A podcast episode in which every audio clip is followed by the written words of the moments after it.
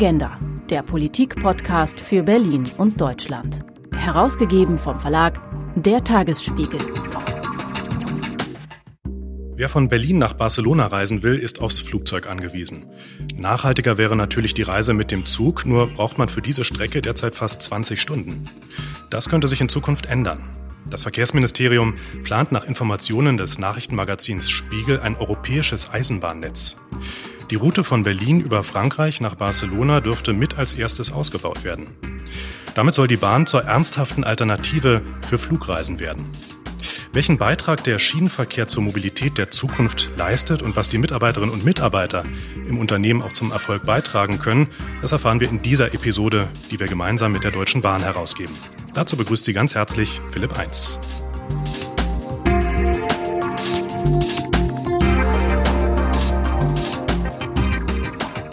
Mir gegenüber hier im Bahntower am Potsdamer Platz in Berlin sitzt Martin Seiler, Vorstand Personal und Recht bei der Deutschen Bahn. Schönen guten Tag, Herr Seiler.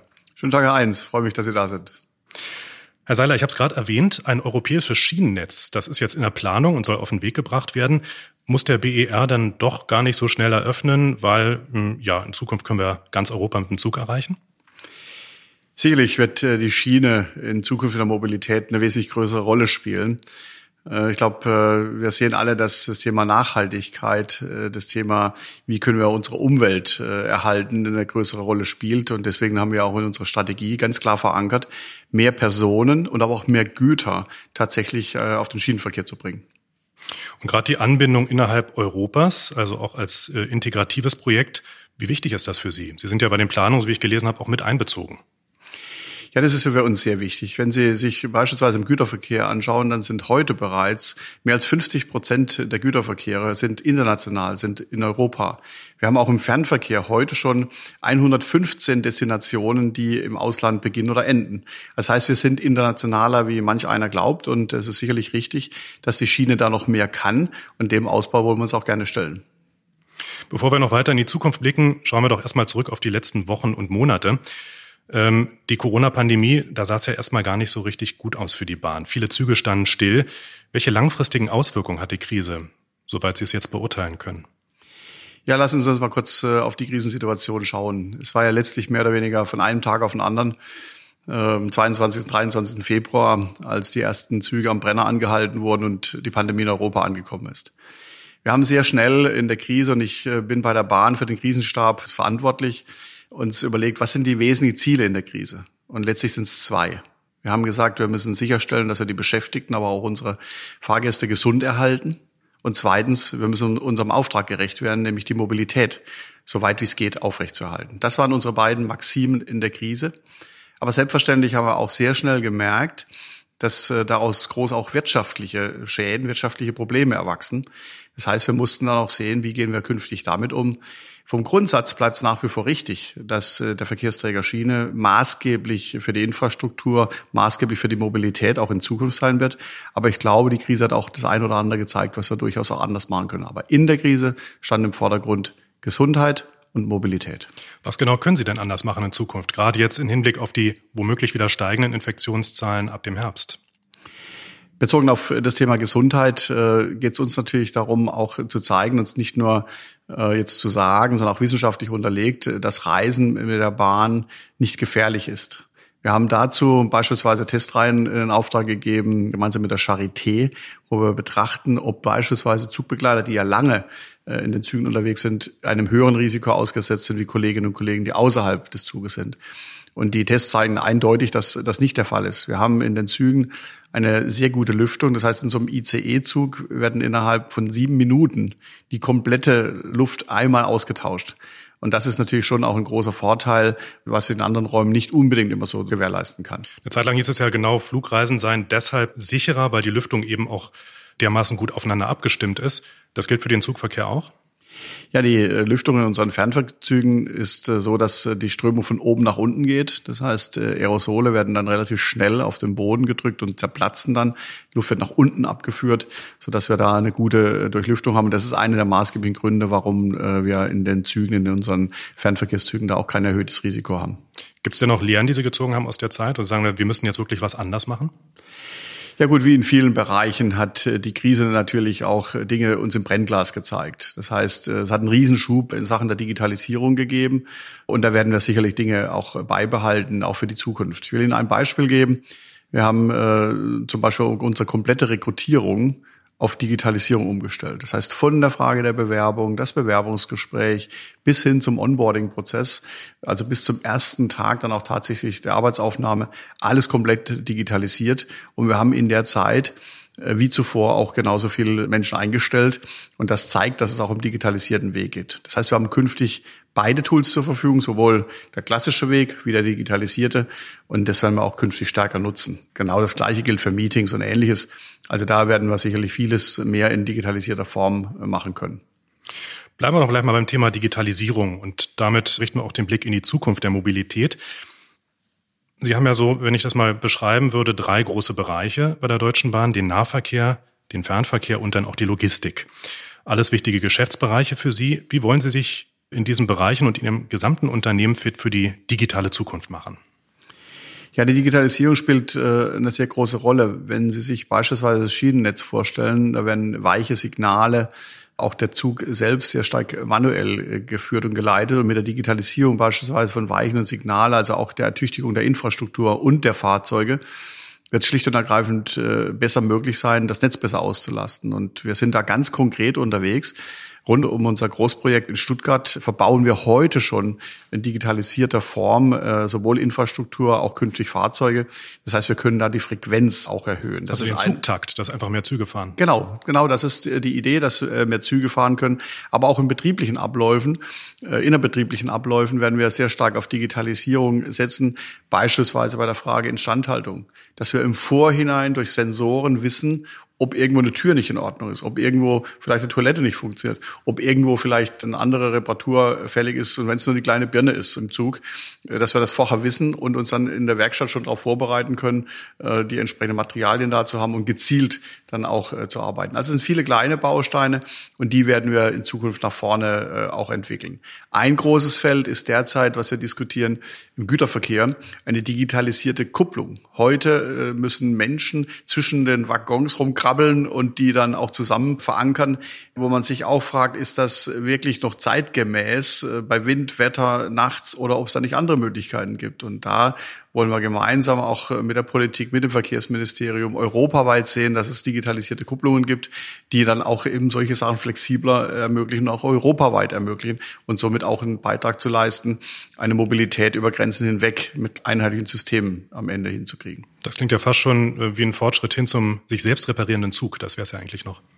Naja, also es geht da schon in der Richtung, dass wir einfach schlauer werden, gemeinsam äh, mit der Technik. Und es hilft uns natürlich auch Innovationen nach vorne zu bringen. Und deswegen ist für mich auch immer wieder die Überschrift, wie kommen wir von einem traditionellen äh, Eisenbahnunternehmen hin zu einem innovativen Mobilitätsdienstleister. Und deswegen auch für mich und auch für die Personalarbeit der Brückenschlag von Tradition zu Innovation.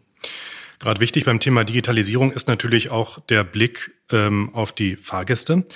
Und wenn wir uns da mal andere Mobilitätsdienstleister anschauen, die bringen in einer einzigen App Autoservices, Taxiservices, E-Scooter, Shuttle, alles Mögliche zusammen. Und wenn man jetzt die App der Deutschen Bahn so aus der Verbraucherperspektive sich mal vornimmt, dann wirkt die doch etwas schwerfällig. Es gibt viele Apps parallel. Ähm, aus meiner Sicht gibt es da wenig klare Struktur. Welche Strategien verfolgen Sie da auch für eine digitale Mobilität? Also unser Navigator, den Sie ansprechen, also unsere App, ist äh, eine der meistgebrauchten Apps in Deutschland überhaupt und entwickeln wir natürlich auch weiter. Und da können Sie heute schon viel mehr Informationen sehen, wie vielleicht äh, vor wenigen Jahren. Sie können Buchungen vornehmen. Wir sind mittlerweile auch sehr stark vernetzt mit Verkehrsverbünden, also regionalen Verbünden, sodass wir den weiterentwickeln. Und das ist unsere zentrale Plattform für die Kommunikation. Sie buchen heute auch darüber.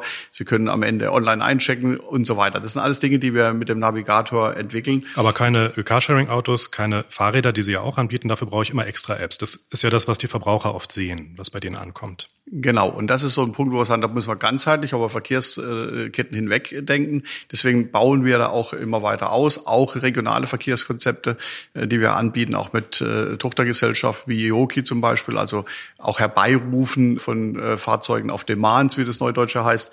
Das spielt immer eine größere Rolle. Also das heißt, auch an der Ecke werden wir viel, viel digitaler, wie das in der Vergangenheit der Fall war. Was wäre denn Ihre Vision von einer Mobilität der Zukunft? Wie stellen Sie sich das in Zukunft vor? Es wird in Zukunft so sein, dass äh, die Reisenden sehr individuell sich die Frage stellen, wie komme ich von A nach B? Und das spielt unterwegs, äh, können da unterschiedliche Verkehrsträger eine Rolle spielen, so wie Sie es angedeutet haben. Es kann das Fahrrad sein, es kann ein Bus sein, es kann die S-Bahn sein, es kann am Ende auch der Fernverkehr und am anderen Ende wieder die Kette sein. Und das ist, glaube ich, wichtig, dass man durchgängig von A nach B den Reisenden die Kette anbieten kann. Und genau daran arbeiten wir. Da haben wir sehr viele eigene Produkte, aber arbeiten auch dann mit Partnern zusammen oder mit anderen Verkehrsverbünden, wie das ja heute schon der Fall ist. Wo sehen Sie da äh, die Bahn und die Aufgabe der Bahn in der Zukunft dieses Mobilitätsmixes? Die Bahn ist heute schon, aber auch in Zukunft ein zentraler, wenn nicht gerade der zentrale Verkehrsträger. Wenn wir beispielsweise unsere Ziele, dass wir sagen, wir wollen im Fernverkehr die Fahrgastzahlen verdoppeln, dann bedeutet das fünf Millionen PKWs weniger auf der Straße in dem Zeitraum. Wenn wir sagen, wir wollen äh, den Schienengüterverkehr von 18 auf 25 Prozent erhöhen, da reden wir über 13 Millionen weniger Lkw-Fahrten auf der Straße. Und ich glaube, das sind ganz klare Beiträge, wo die Schiene mehr tun kann, wo wir gleichzeitig was für die Umwelt tun und natürlich auch die Verkehrsträger entsprechend anders auslasten. Wo sie aber mit den bisherigen Kapazitäten an Zügen und an Strecken wahrscheinlich gar nicht zurechtkommen. Das heißt, sie müssen massiv ausbauen in den nächsten Jahren, oder? Absolut. Das ist auch gut und wichtig. Wir haben ein äh, sehr deutliches Ausbauprogramm, was die Infrastruktur angeht. Wir werden dreistellige Milliardenbeträge, das heißt, der Bund wird das in die Infrastruktur investieren, das heißt in Schienennetz, in Digitalisierung des Schienennetz, in unsere Bahnhöfe. Das ist der eine große Block. Der andere ist, dass wir natürlich zusätzliche Züge kaufen und bestellen. Auch das im zweistelligen Milliardenbetrag jetzt für die nächsten Jahre, in denen wir Züge äh, auch bestellt haben.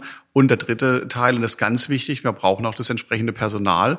Und deswegen haben wir auch in den letzten Jahren unsere Personalisierungsstrategie deutlich verändert. Wir haben in den letzten Jahren jeweils über 20.000 Menschen bei uns eingestellt, über 4.000 Ausbildungsplätze zur Verfügung gestellt.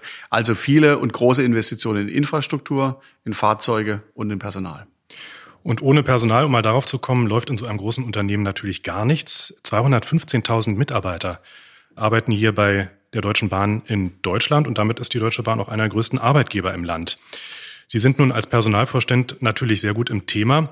Wie werden sich die Anforderungen an die Mitarbeiterinnen und Mitarbeiter gerade vor dem Hintergrund der Digitalisierung verändern? Ja, wir stehen schon für großen Veränderungen und zwar in zwei Dimensionen. Das heißt, auf der einen Seite, die Veränderungszyklen werden immer größer und sie werden gleichzeitig immer schneller. Bei der Bahn kommt noch eins hinzu. Wir haben auch einen sehr großen demografischen Wandel. Das heißt, in den nächsten zehn bis zwölf Jahren würden Sie etwa die Hälfte der Belegschaft in Deutschland äh, in Ruhestand, in Rente verlassen. Das heißt, wir haben auch einen großen Generationswechsel, den wir natürlich auf der einen Seite füllen müssen mit dem Know-how, also einem Know-how-Transfer von vielen äh, verdienten Eisenbahnerinnen und Eisenbahnern über viele Jahrzehnte hinweg und gleichzeitig eben zu sehen, dass wir neue Skills, neue Berufe auch tatsächlich an den Start bringen.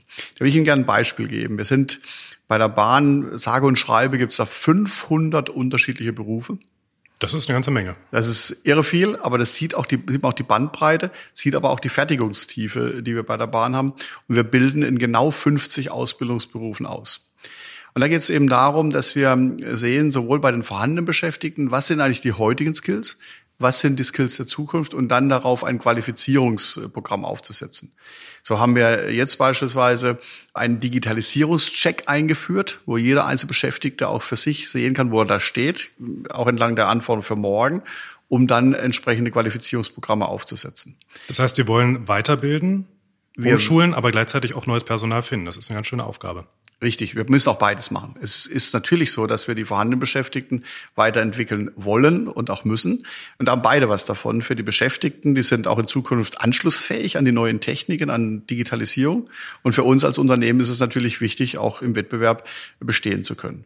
Deswegen bilden wir auch in großem Umfang aus. Also neben den externen Einstellungen wo wir bereits auch in diesem Jahr, auch im Jahr der Krise bis Ende August bereits 22.500 Einstellungszusagen gegeben haben. Und wir haben auf Rekordniveau am 1. September 4.700 Auszubildende eingestellt.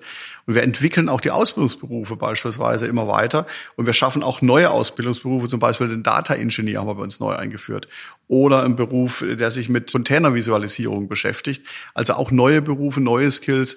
Und das ist eine Dynamik, werden wir gerade im Personalbereich immer dafür Sorge tragen, dass wir da immer auch einen Schritt nach vorne gucken, um eben die Zukunftsfähigkeit des Unternehmens, aber natürlich auch die Möglichkeiten der Beschäftigten zu wahren und zu sichern.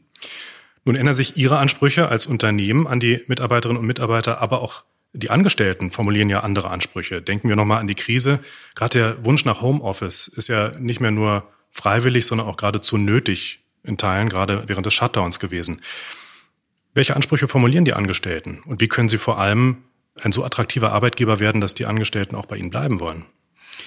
Das wird mehr und mehr ein zentrales Thema, äh, weil wir ja auch äh, auf der bisherigen Arbeitsmarktsituation zumindest ja auch um die Beschäftigten werben und die attraktiven Arbeitsbedingungen äh, bereitstellen müssen. Und wir haben in der Bahn schon vor zwei, drei Jahren damit begonnen. Das heißt, wir haben beispielsweise 2018 bereits entschieden, dass jeder Beschäftigte in Deutschland ein mobiles Endgerät bekommt. Das hat uns in der Krise von einem Tag auf den anderen in die Lage versetzt, die Menschen flexibler auch arbeiten lassen zu können, in Homeoffices woanders. Aber es ist nicht allein da. Bei uns sind 80 Prozent der Beschäftigten arbeiten im Betrieb arbeiten draußen. Das sind nicht in klassischen Bürojobs, aber auch die wollen ja teilhaben an modernen Formen der Arbeitsbedingungen. Das steht im Mittelpunkt meistens die Arbeitszeit. Also wie kann ich Einfluss nehmen auf die Gestaltung meiner Arbeitszeit? Das heißt mehr Flexibilität, wann ich anfange, in welchen Tagen ich womöglich dann nicht eingesetzt bin und so weiter. Genau, also die Frage, werde ich beteiligt bei der Dienstplangestaltung? Kann ich zum Beispiel auch mal mir einen freien Tag wünschen, weil da meine Oma Geburtstag hat, dass ich nicht immer der Einzige bin, der fehlt. Also solche Dinge spielen da ganz praktisch eine große Rolle. Da haben wir mittlerweile sehr viele Arbeitszeitmodelle draußen in den Betrieben, denn da spielt ja die Musik letztlich. Wir haben aber auch tarifvertragliche Regelungen, wo wir beispielsweise die Beschäftigten wählen lassen zwischen mehr Geld oder mehr Urlaub, was wir schon seit mehreren Jahren machen. Also auch Dinge, wo es darum geht, Teilhabe, Teilhabe sicherzustellen. Äh, und auch gerade in der Krise, lassen Sie mich das noch kurz erwähnen.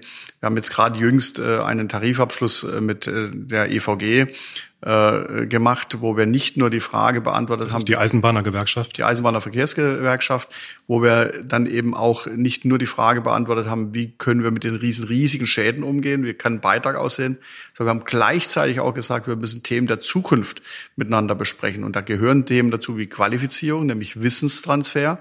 Da gehören aber auch Themen dazu wie Mobilität, also Jobtickets und solche Fragen, was kann man da mehr tun? Und ein weiteres Element ist mir persönlich auch sehr wichtig. Das Thema Wohnen wird für unsere Beschäftigten gerade in Ballungsräumen immer wichtiger. Also auch da haben wir Initiativen aufgesetzt, wie wir bezahlbaren Wohnraum für unsere Beschäftigte in Ballungsräumen auch äh, tatsächlich anbieten können. Sie sagten gerade schon, Sie haben abstimmen lassen, mehr Geld oder mehr Urlaub. Wie haben sich die meisten Mitarbeiter entschieden in dem Fall? Ja, das ist sehr interessant. Wir sehen da, dass sich äh, etwa die Hälfte für mehr Urlaub und die andere Hälfte für mehr Geld entschieden hat.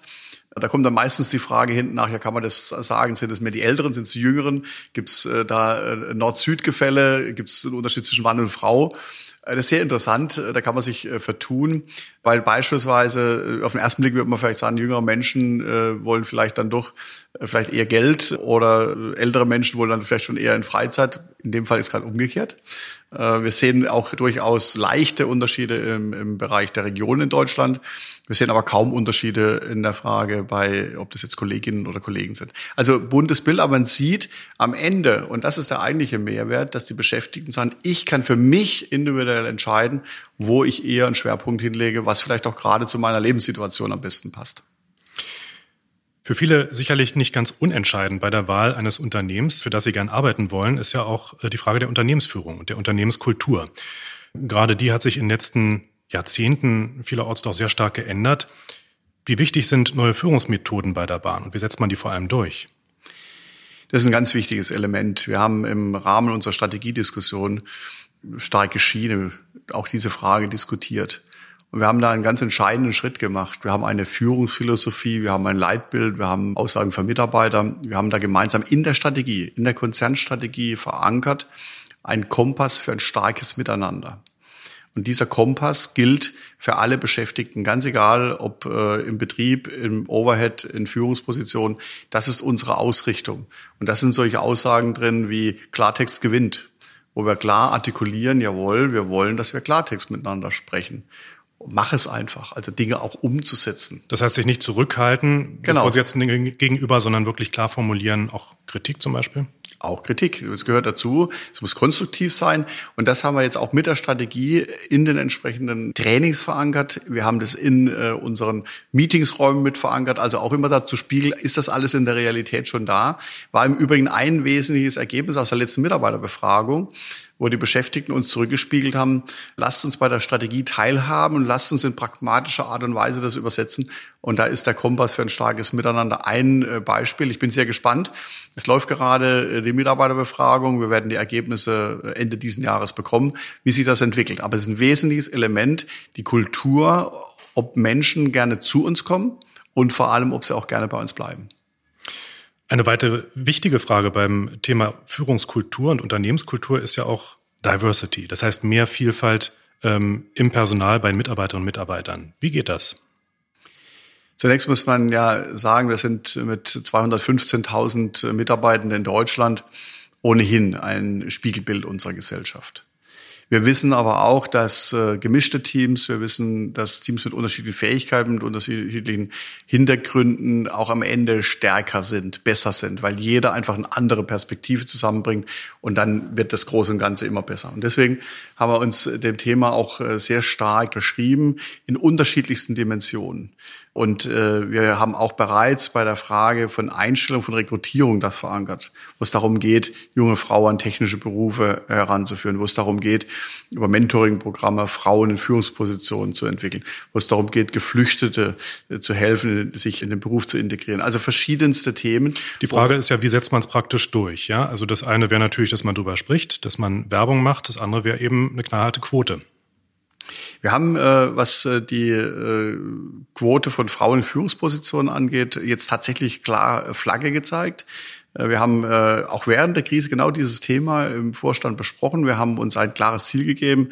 Wir wollen 30 Prozent unserer Führungsposition bis 2024 mit Kolleginnen äh, besetzen.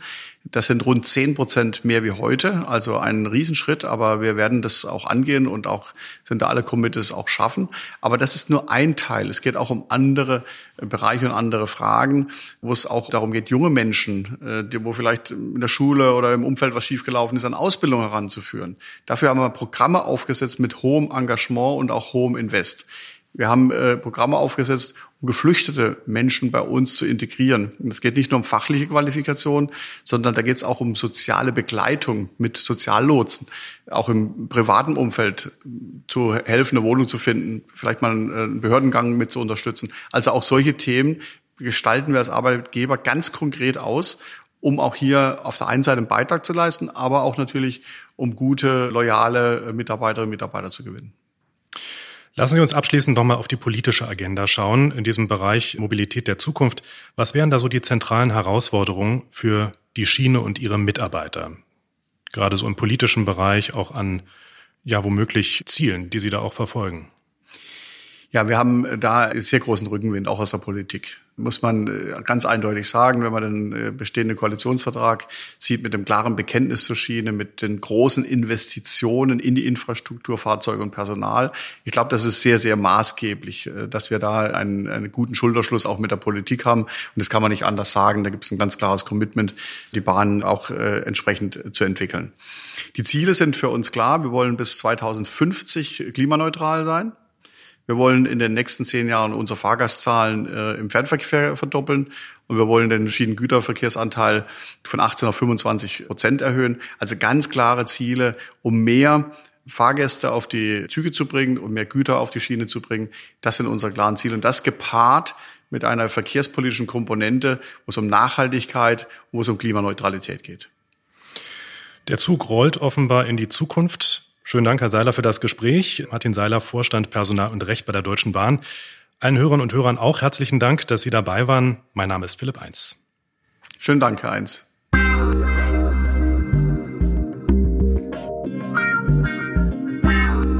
Agenda, der Politikpodcast für Berlin und Deutschland. Weitere Informationen unter agenda-podcast.de.